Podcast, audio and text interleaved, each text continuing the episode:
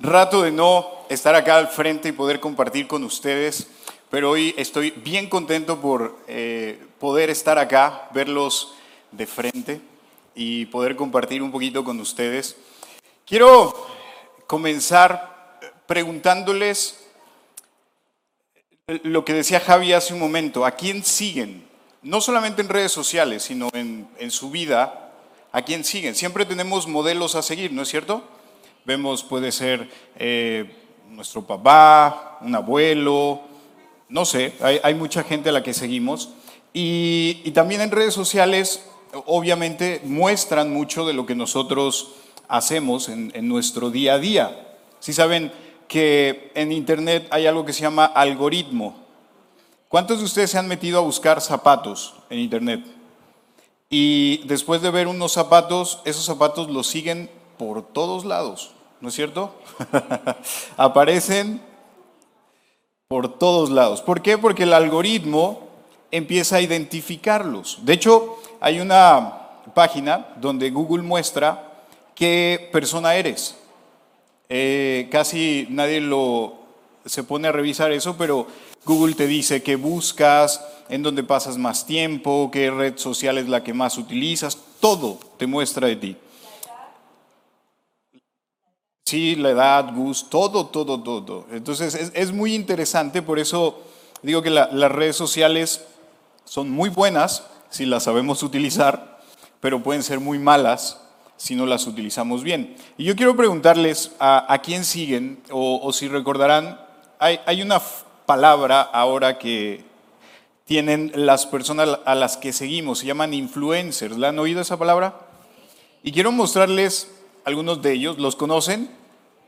A ver, díganme quién es el que está al lado de lentes. Luisito comunica, ¿no? La que está al otro extremo. ¿La conocen? Yuya, sí, ella de hecho es de acá. ¿Sí? Yuya, de Cuernavaca. Eh, ¿Y el de en medio lo conocen? ¿Qué andan viendo, hermanos? Un luchador. Yo sabía. Y yo sé que algunos están diciendo, oye, esos son muy nuevos, no son de mi época, yo no los conozco. Les traje algunos que quizá puedan conocer también. ¿Conocen a este hombre? Un influencer, ¿no es cierto? Muchos lo veían. La siguiente persona que viene acá la conocen. No me digan que no. Chepina Peralta, la famosa cocinera. ¿Cuántos siguieron sus recetas? ¿Cuántos querían tener todo lo que Chepina tenía para poder cocinar en casa, no es cierto? La siguiente persona yo creo que sí la van a recordar.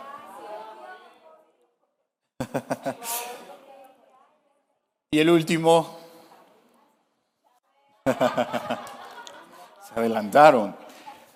Oigan, son personas que vemos y que empezamos a seguir y que como las empezamos a seguir, y más ahora con esta apertura en redes sociales, pareciera que los conocemos. Y de hecho, si se llegan a encontrar alguno de ellos, lo van a ver como si lo conocieran de toda la vida.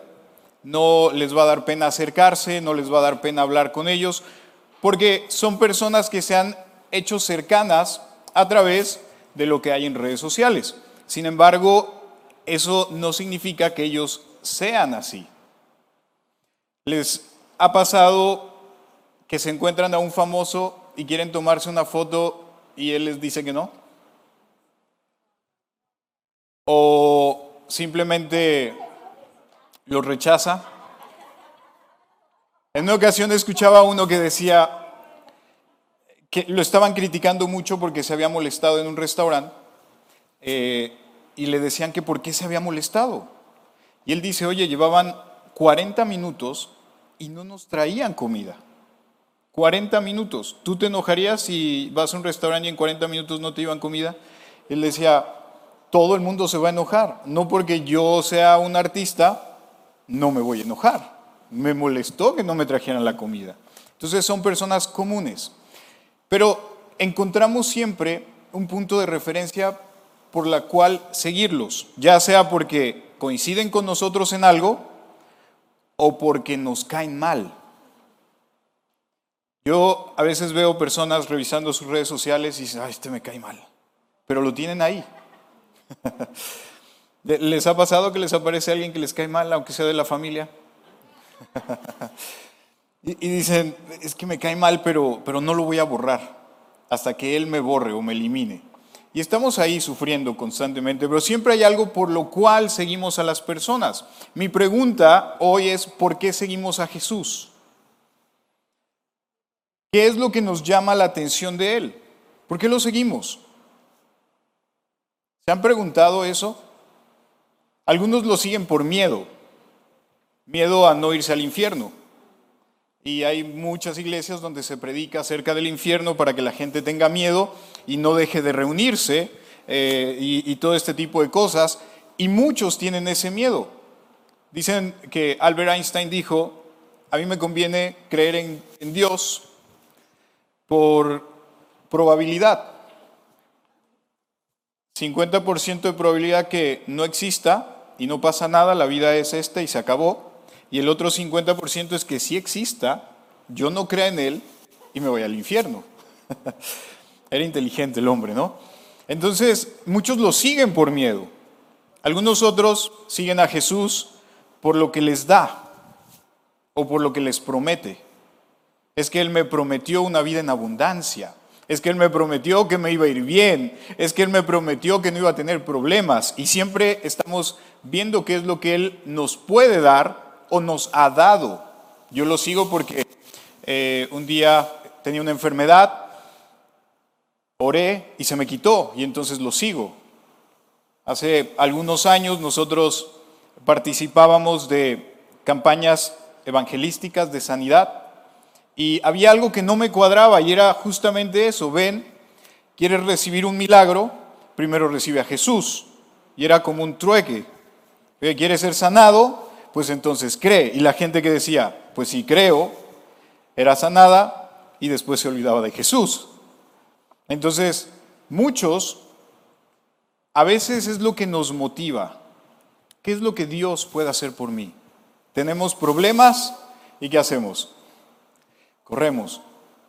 ¿No? Nunca oramos, pero el día que nos quedamos sin trabajo, pasamos horas de rodillas o el día que estamos atravesando una situación. Y no es que esté mal, porque es algo natural de nosotros buscar una solución.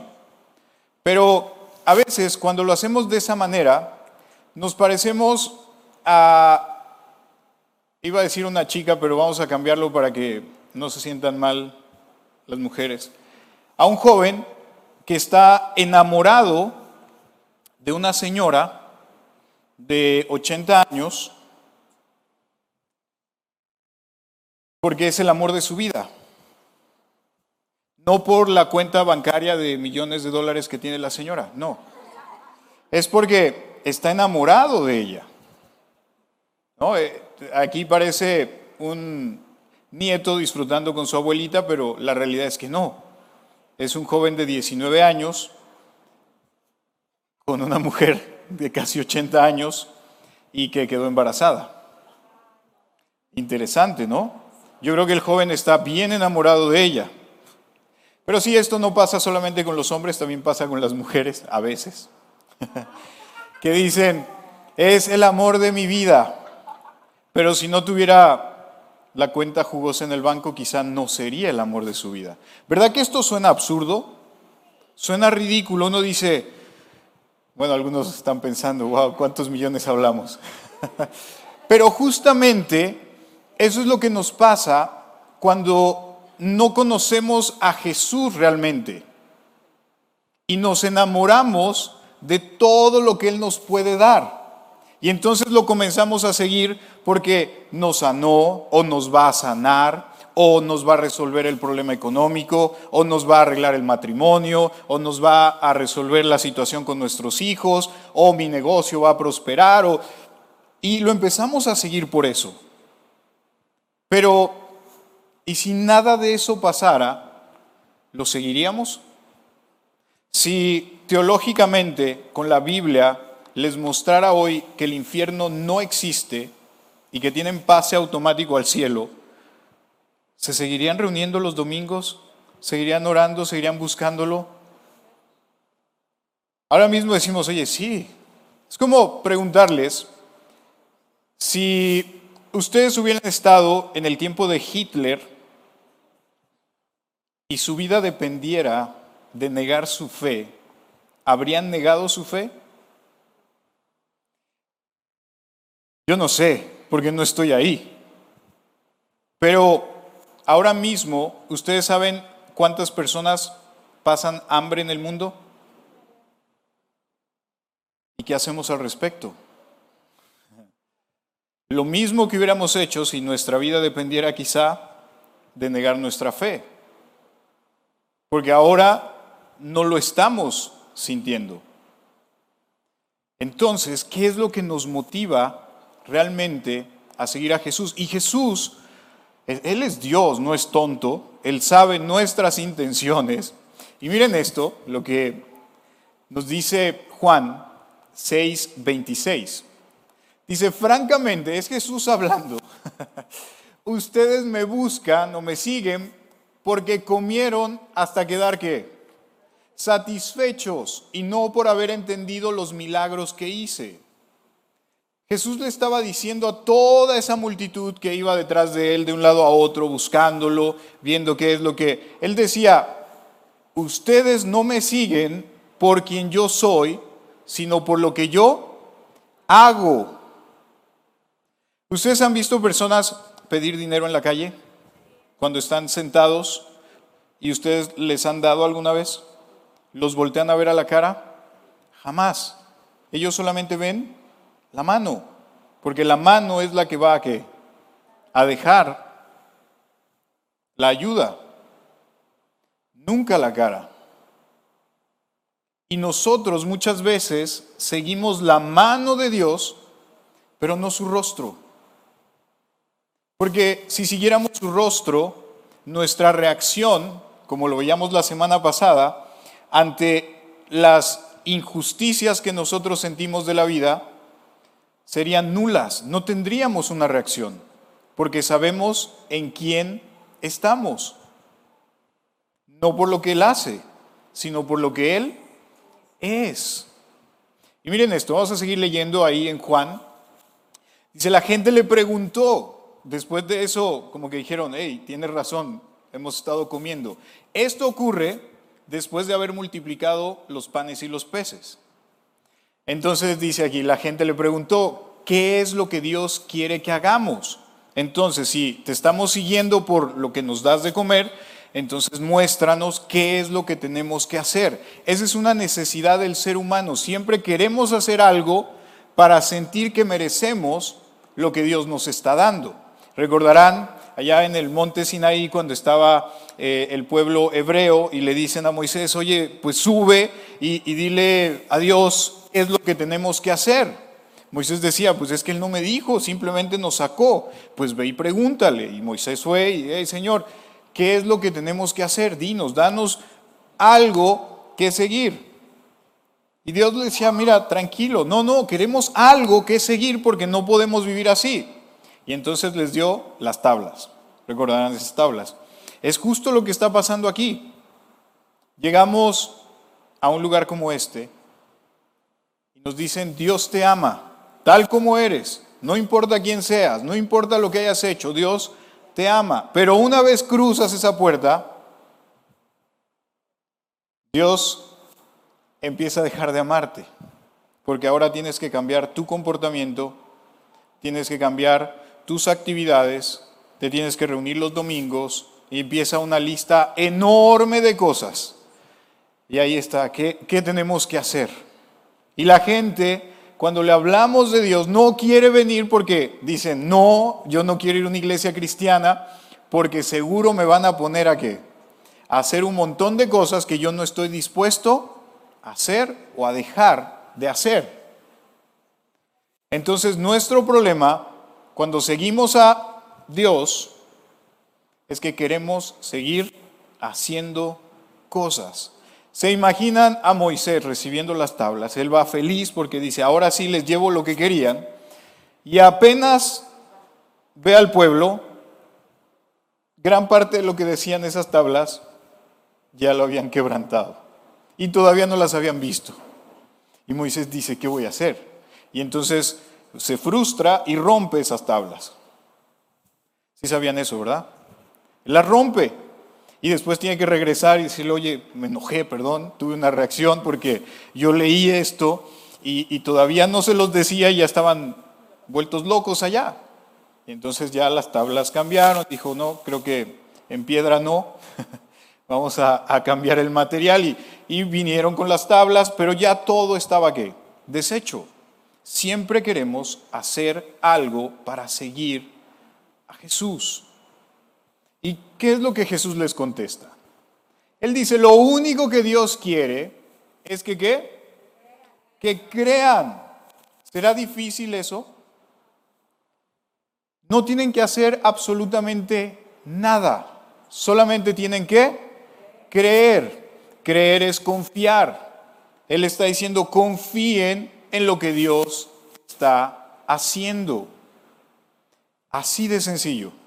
Y nosotros qué decimos, no, no, no, tengo que hacer algo. ¿No? Tengo que encontrar qué es lo que tengo que hacer. Jesús les está diciendo, yo creo que si él hubiera estado hace dos mil años, hubiera hecho esa expresión, decir, es tan sencillo como eso. Pero muchas veces queremos complicarnos. Porque decimos, si, si, nos preguntaran cómo es que distinguimos a alguien que sigue a Jesús, ¿qué diríamos? Porque oran, porque ayunan, porque leen la Biblia, ah, porque se dicen hermanos, porque ayudan a los demás, y empezamos a hacer una lista larga de acciones que se supone que deberíamos de hacer. Pero no es por eso que nos distinguimos. Nos distinguimos porque creemos. Y porque creemos, todo lo demás es una consecuencia. ¿Quiénes tienen hijos aquí? Cada uno de ustedes tiene diferentes maneras de llevar su eh, ritmo de vida, ¿no es cierto?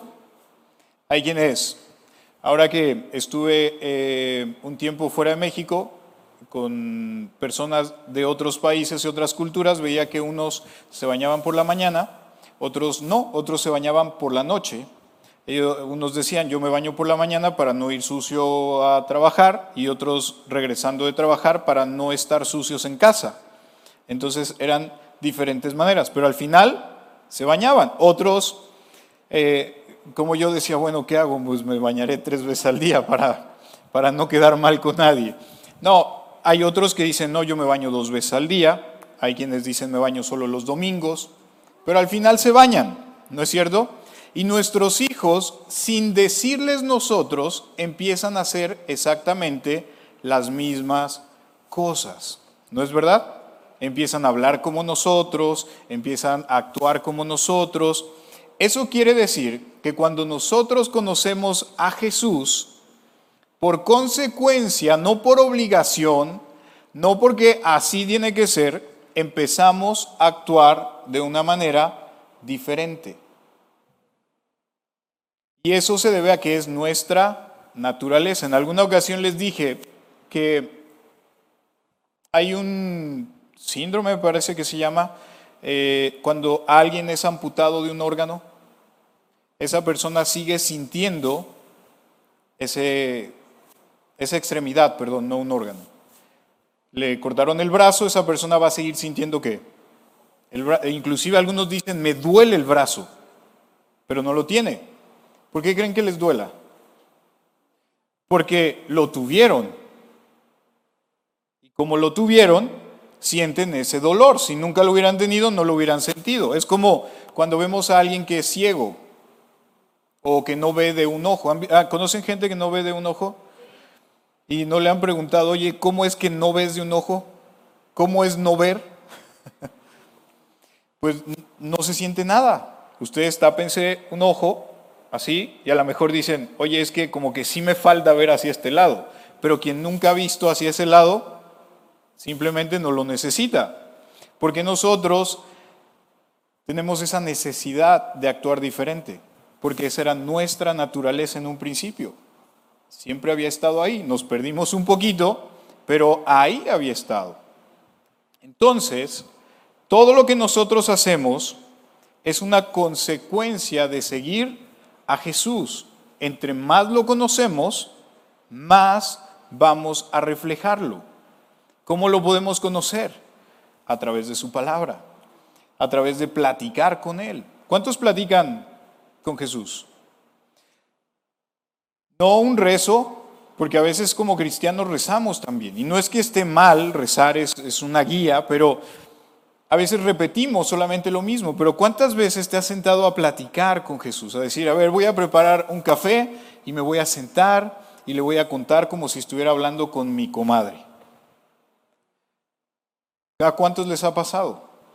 Son momentos en los que disfrutamos mucho esa plática. Y está bien que de, momento digamos, Señor, gracias por este día, en el nombre de Jesús bendice eh, mi trabajo, amén, vámonos. Eso está bien, es parte de nuestras prácticas diarias, pero esos momentos de platicar con Él, ahí es cuando lo conocemos, cuando decimos, y esto es bien interesante. Y miren, vamos a seguir leyendo aquí en Juan, porque dice entonces, vean esto, Jesús les acaba de responder. Lo único que tienen que hacer es creer. Lo tenían ahí, al Maestro, al Hijo de Dios. Y ellos le dicen, entonces, Señor, ¿qué milagro harás para que te creamos? Danos una prueba. Hmm. Eso me suena bien familiar. Señor, te prometo que si tú me ayudas en esto, yo te voy a servir. O sea, quiero ver para creer. Es lo que estaban diciendo. ¿Qué milagro vas a hacer para que creamos? Yo sé que esto nos pasa y por eso está ahí en la Biblia. Todos queremos una prueba. Todos. Y por eso muchas veces pasan cosas en nuestra vida que no se solucionan. Miren, lo que ellos estaban tratando de llevar a, Jesús hacia esta manipulación emocional. Y le dicen, nuestros antepasados comieron el maná en el desierto. Es decir, hubo un milagro, caía eh, el sustento diario del cielo, había comida. Y entonces Seguimos, por favor. Jesús les contestó, les aseguro que no fue Moisés quien les dio el verdadero pan del cielo, sino Dios, mi Padre. Me gusta cómo lo maneja Jesús, porque Jesús no les dice, miren, está bien, hubo eso. Él dice, hey, no se equivoquen, que lo que ha pasado no fue por Moisés.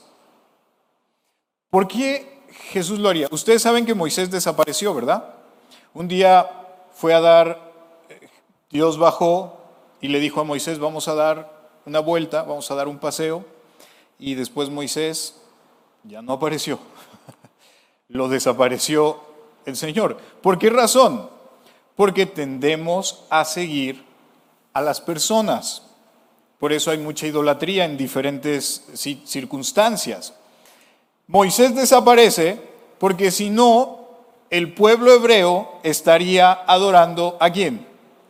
A Moisés. Le hubieran hecho un altar, lo hubieran enterrado, todo el mundo iría a visitar la tumba de Moisés y se habría ahí hecho todo un relajo. Por eso Moisés desapareció. Y Jesús está diciendo, hey, no se confundan que el maná no era por causa de Moisés, era por causa de Dios. Y esto lo digo no por los que estamos aquí, pero sé que hay gente que nos ve a través del Internet o gente que ustedes pueden compartirle esto, pero a veces hacemos de un lugar como este algo que idolatrar. Es que yo fui a esa comunidad, a esa congregación y pasó un milagro en mi vida. Es que el pastor oró por mí y entonces sané. Es que el hermano fulano, y empezamos a hacer esa eh, idolatría, o empezamos a crear nuestros influencers en palabras más modernas. y eso es lo que Jesús quería que rompiéramos. Él dice, no se equivoquen. El centro de todo lo que ocurre en nuestras vidas no es un libro llamado Biblia, no es un lugar en el que nos reunimos, no es la alabanza, las canciones que son muy bonitas, no es el pastor, el centro de tu vida se llama Cristo. Y de ahí todo lo demás se desprende. Pero si necesitamos todo lo demás para acercarnos a Él, entonces vamos a acabar siguiendo las razones equivocadas.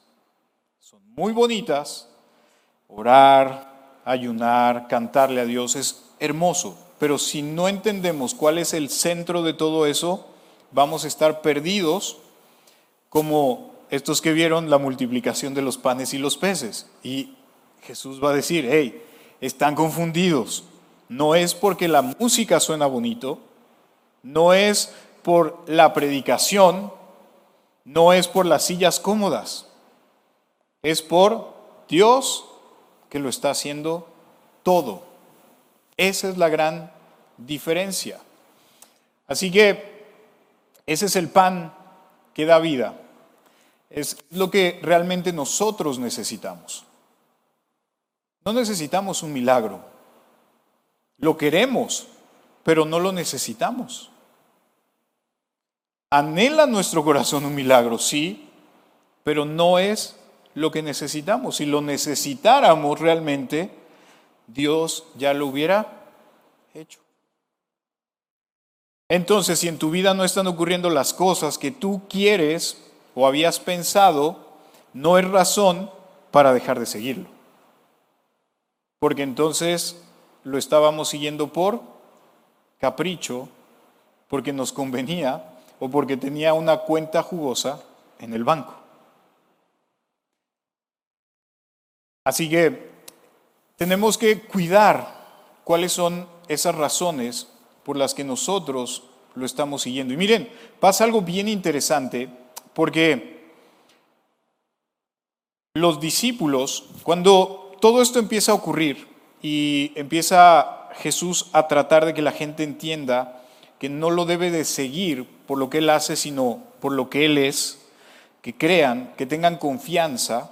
¿Cómo nosotros podemos tener confianza en Dios? ¿Cómo esa fe eh, que tenemos en Dios puede ser más viva en nuestra vida? Con el día a día, conforme pasan las cosas. Cuando conocieron a Jesús por primera vez y lo aceptaron en su corazón, las primeras veces no estaban seguros de todo lo que Él había hecho por ustedes, pero conforme pasaron los meses, los años, empezaron a tener más confianza, ¿no es verdad? Vino una prueba y dijeron, oye, esto se está poniendo difícil, ¿qué, voy a hacer? Y buscaron a alguien, oye, hermano, me está pasando esto, vamos a orar y, y sentimos confianza. Siguiente problema, ya no buscamos a alguien que nos pusiera la mano en el hombro, dijimos, no hay problema, Dios tiene control.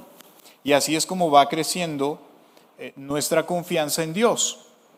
Pero los discípulos habían visto eh, en este mismo eh, capítulo de Juan 6, habían visto a Jesús caminar sobre el agua. Habían visto a Jesús multiplicar los panes y los peces y darle de comer a esa multitud de más de cinco mil personas. Habían visto milagros, habían visto un montón de cosas porque habían estado con Jesús. Y sin embargo, cuando todos los demás empezaron a decir, oye, pero no haz un milagrito, por favor, no sé, haz algo espectacular, danos aquí un show de magia o algo, los discípulos empiezan a dudar también. Y empiezan entre ellos, a decir, ¿será? ¿Será que toda esta gente tiene razón? ¿Será que necesitamos ver algo más? Oigan, habían visto un montón de cosas. y seguían dudando. Y entonces es cuando Jesús les dice algo bien interesante, eh, que cambia un poquito las reglas de lo que estaba ocurriendo. Jesús, cuando ve que los discípulos empiezan a tener esa situación, Él les dice, ¿saben qué? Si no les gusta, si ustedes también quieren irse, pueden irse. No tienen que seguir aquí, no tienen que estar acá. Si ustedes están dudando, si ustedes también... Jesús no dice, miren, vénganse ustedes doce que yo escogí y aquí sí les voy a hacer un, un truco de magia. Les voy a hacer algo extraordinario para que crean. Jesús dice, no, no, no. Si no creen, se pueden ir. Y aquí es donde algo entra en Pedro que cambia todo. Y entonces Pedro le dice, ¿y a quién seguiremos, Señor? ¿A quién? Si solo tú tienes palabras de vida eterna. Nosotros hemos creído en ti y sabemos que tú eres el Hijo de Dios. Ya Pedro en ese momento cambia su diálogo. Ya no dice, es que tú caminaste sobre las aguas, o multiplicaste, o sanaste al ciego, o... No, no, no. Pedro dice, solo tú tienes palabras de vida eterna. Ahí es donde cambia completamente todo. No seguimos a Jesús por lo que Él hace, sino por lo que Él es. Esa es la gran diferencia. Lo seguimos porque Él es, aunque no haya milagro, aunque no tengas una respuesta, aunque no pase absolutamente nada en tu vida. Y nosotros como hispanos somos más movidos a esta situación de es que lo quiero sentir o es que quiero ver algo o quiero, pero hay personas que no necesitan eso. Hay personas que leen Juan 3:16 porque de tal manera amó Dios al mundo. Ah, ok, oye, sí, creo.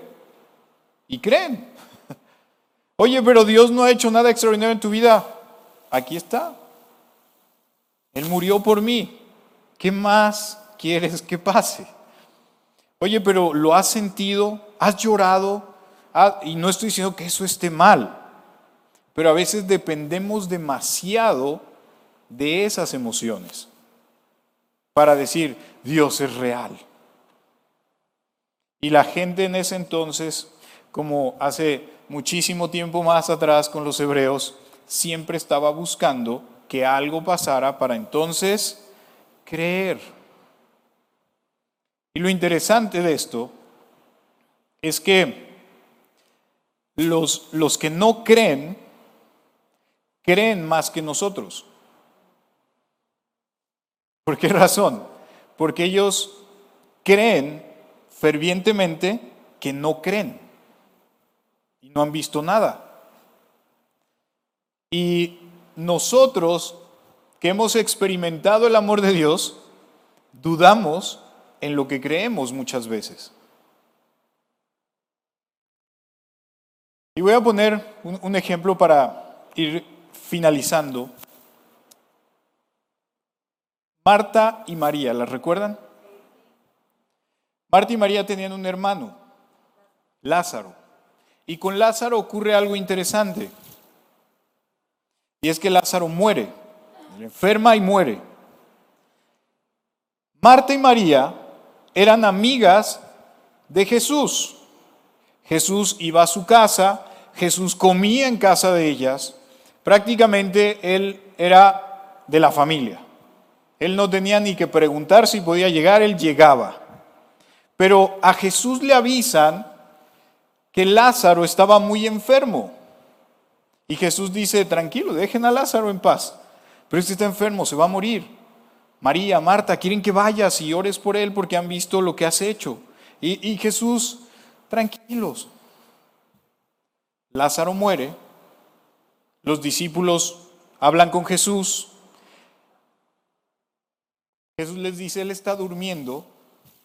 Ellos dicen, ah, bueno, si está durmiendo, está en reposo, tranquilo, después llegas tú y lo sanas y listo. Él dice, no, no, para que entiendan con más facilidad, esto lo pueden encontrar en eh, Juan 11, ahí encuentran toda la historia. Y Jesús les dice, se murió, ya se murió. No se preocupen. Y ellos, pero Jesús, son tus amigos. ¿No? Cualquiera pensaría que la influencia de la amistad, Jesús es tu amigo, se, murió, no vas a hacer nada. Y él dice, no, tranquilos, vamos a ir, pero más adelante. Y entonces ocurre algo donde cuando Jesús ya va de camino, Marta, dice la Biblia, que se encuentra con Jesús. Es decir, Marta ni siquiera deja que Jesús llegue a la casa. Esto es algo que a mí me hizo pensar mucho. Marta fue a encontrar a Jesús, eso quiere decir que estaba bien, pero bien decepcionada.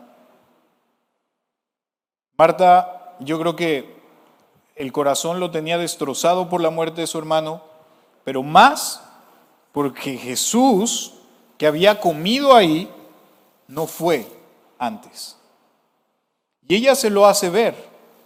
Y miren, esto nos ayuda muchísimo en la forma en que a veces nosotros hablamos con Dios nuestras frustraciones.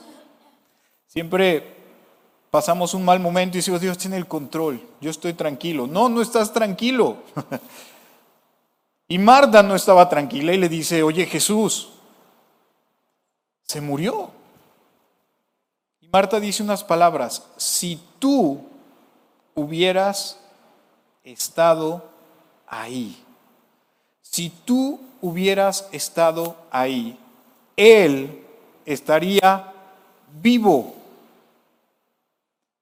¿Cuántas veces en nuestra vida hemos pasado momentos en los que decimos, Dios, si tú hubieras estado ahí?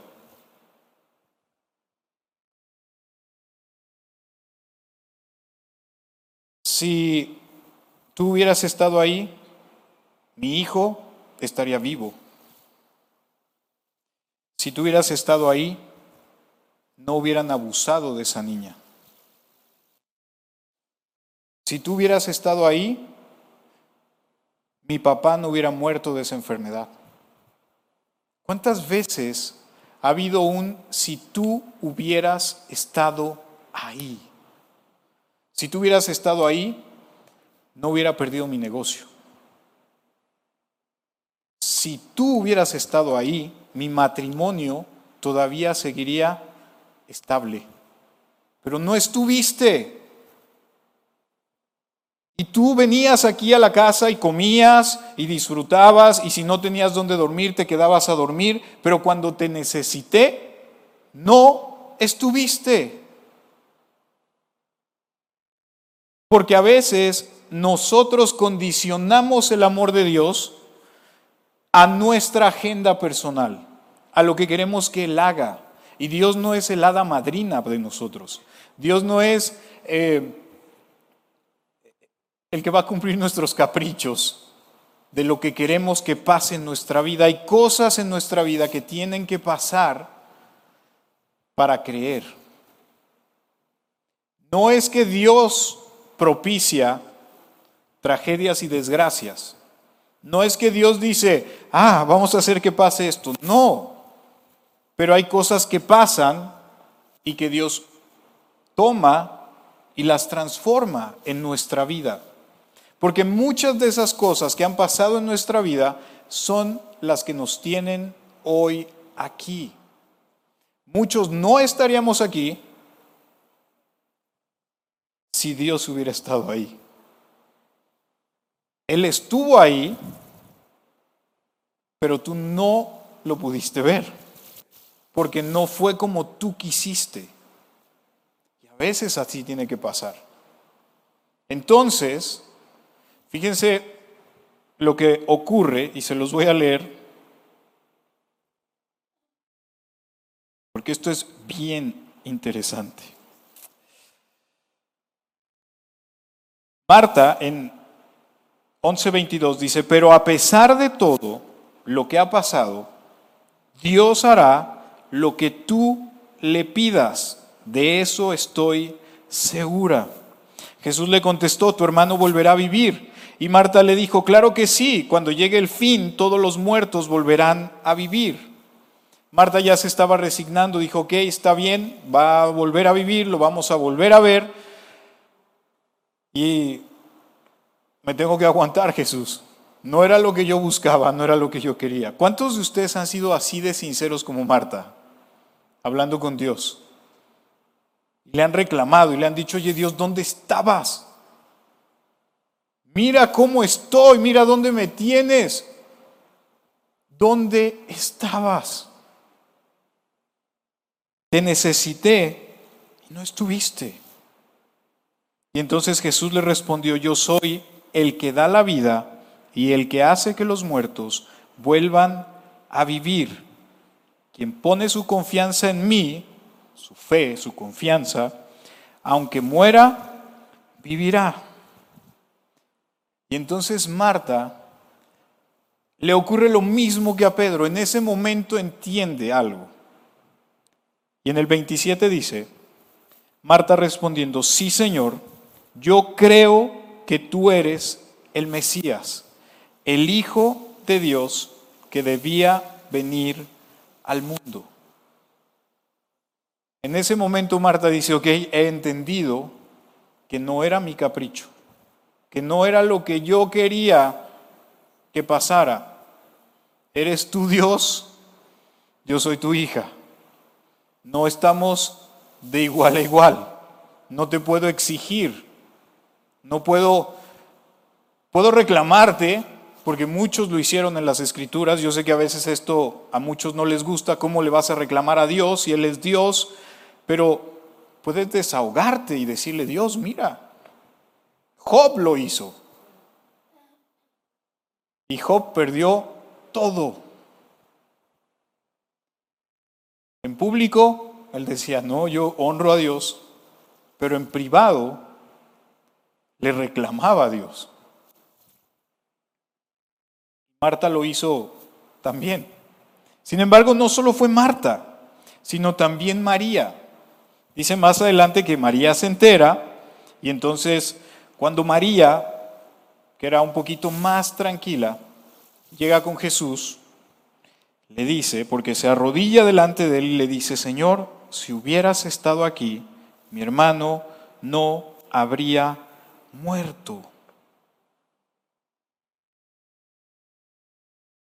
Después de eso, ya sabemos lo que pasa. Jesús se conmueve, porque cuando llega María ya había más gente que los estaba siguiendo, pero sin embargo, cuando lean la historia completa, se van a dar cuenta que Marta no le dice, Señor, ven a donde está Lázaro. Jesús todavía no llegaba, sino que le dice, espérate aquí, voy a hablarle a María. Es decir, todavía no eres bienvenido en casa. todavía no te vamos a dar de comer. Y María va y se encuentra con Jesús, pasa esto. La gente ve a Jesús y dice, pero si era su amigo. Jesús, al ver a toda la gente conmovida, él llora. Ellos dicen, verdaderamente lo quería. Y después la escritura dice que todavía con lágrimas en los ojos llegan a la tumba de Lázaro y entonces Lázaro resucita de entre los muertos. ¿Por qué seguimos a Jesús? ¿Cuál es la razón? Quizá en un principio Dios hizo algo que parecía imposible para nosotros y eso fue el detonador para empezar a seguirlo.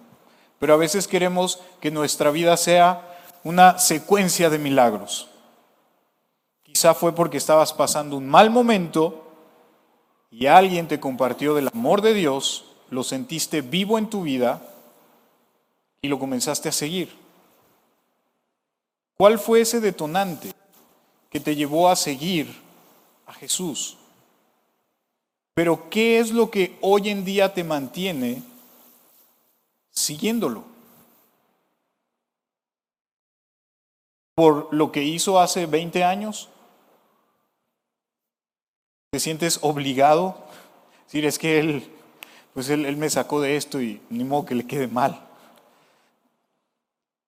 Él no quiere eso, porque se va a sentir como ese señor de edad avanzada con una cuenta millonaria y que esa joven le declara su amor. Va a decir, no, no me quiere, quiere mi dinero. ¿Por qué lo seguimos? ¿Cuál es la razón por la que lo estamos siguiendo realmente? Eso es algo que solamente ustedes, en lo íntimo con Él, pueden concluir. Decir, Señor, quizá te he estado siguiendo por las razones incorrectas y esa es la razón de mi frustración. Por eso me siento tan desgastado, me siento que estoy creando una imagen que no debería de ser, estoy tratando de fingir algo que no soy. Señor, creo que no es la razón correcta. En mi caso, y se los voy a compartir, yo creo que si me hicieran esa pregunta, yo les diría por dos razones. La primera es que porque a pesar de que tomo decisiones incorrectas, Él sigue estando ahí. Y que de esas decisiones incorrectas, Él me sigue manteniendo en ese camino. Como el GPS me redirecciona. Porque he tomado muchas decisiones incorrectas que me han llevado a un montón de catástrofes en mi vida. La última de ellas fue con mi negocio, tomé una mala decisión y lo perdí. Y me hizo pasar unos momentos difíciles. Pero en medio de esos momentos difíciles, así como a María y a Marta, pude ver la mano de Dios y pude ver su amor, que fue lo más importante, y no fue porque se presentó en mi casa con una luz brillante, sino porque por medio de muchas personas a mi alrededor lo pude experimentar. Y quiero que veamos este último versículo que les puse aquí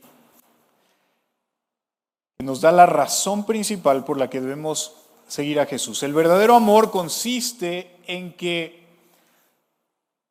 nosotros no, no, no consiste en que nosotros hayamos amado a Dios, sino que Él nos amó y envió a su Hijo para que nosotros fuéramos perdonados por medio de su sacrificio.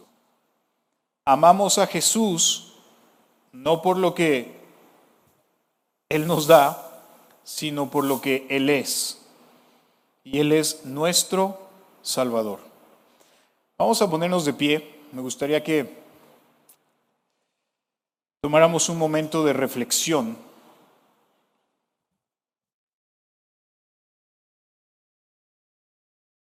Y repito, no es que nos sintamos mal y decir, Dios, creo que he estado siguiéndote porque me has dado esto, me has dado lo otro.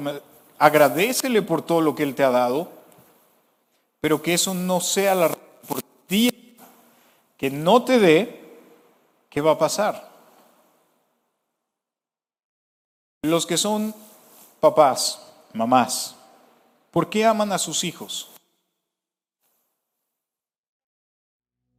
Porque tienden la cama, porque lavan los trastes, porque se portan bien, porque no dicen malas palabras, porque no ven al escorpión dorado. ¿Por qué los aman?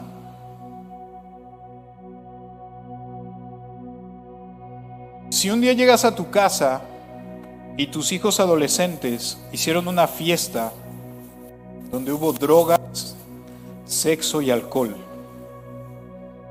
¿dejarías de amarlos? ¿Estarías de acuerdo con eso? Yo sé que no. ¿Pero dejarías de amarlos? ¿Dejarían de ser tus hijos? Así estuvieran en la cárcel. Así hayan hecho una tontería gigantesca. ¿Dejarían de ser tus hijos? ¿O serían más tus hijos si son las mejores personas del mundo? Siguen siendo tus hijos y los amas incondicionalmente. Ahora imagínense cuánto nos ama Dios, no por lo que hacemos o dejamos de hacer, porque yo sé que en la intimidad, ahí donde se cierra la puerta de nuestra habitación, donde somos realmente quienes somos, Quizá nosotros mismos a veces sentimos vergüenza de nosotros, pero Dios no se avergüenza. Él siente amor por nosotros. A pesar de lo que puedas estar haciendo, de lo que puedas estar viviendo y que ya no quieres en tu vida. A pesar de eso, Dios te ama exactamente igual. A cada uno de nosotros. No hay diferencia. No es porque, ah, es que él lee más la Biblia, ay, es que él diezma más, ay, es que aquel es el pastor, no es que él toca la, la alabanza, es que todos somos iguales para Dios, no hay diferencia. Y eso es lo grandioso de nuestro Dios. que Señor, gracias en esta tarde, porque tú nos amas, Señor. Porque tú, a pesar de nosotros, tú nos amas. Y Dios te seguimos. Porque han pasado muchas cosas en nuestra vida, milagros, has resuelto situaciones difíciles, pero permítenos, Señor, seguirte por quien tú eres. Aunque no pase nada en nuestra vida, aunque no veamos ese milagro, aunque no veamos esa sanidad, Señor, permítenos seguirte Permítenos conocerte. Dios, quizá va a haber momentos como María, va a haber momentos como Marta, como Pedro, que dudamos, que creemos que no nos estás haciendo caso, que sentimos que no estás ahí, pero Señor, permítenos seguirte y conocerte a pesar de todo eso. Dios, te doy gracias hoy por cada una de las personas que está aquí con nosotros, por los que están a través de los medios de internet.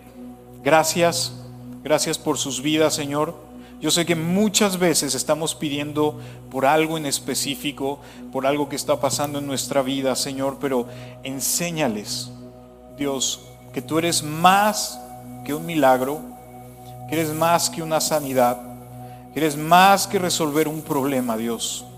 Enséñales Dios, a través de tu amor, que tú eres Dios, a pesar de que no ocurra nada.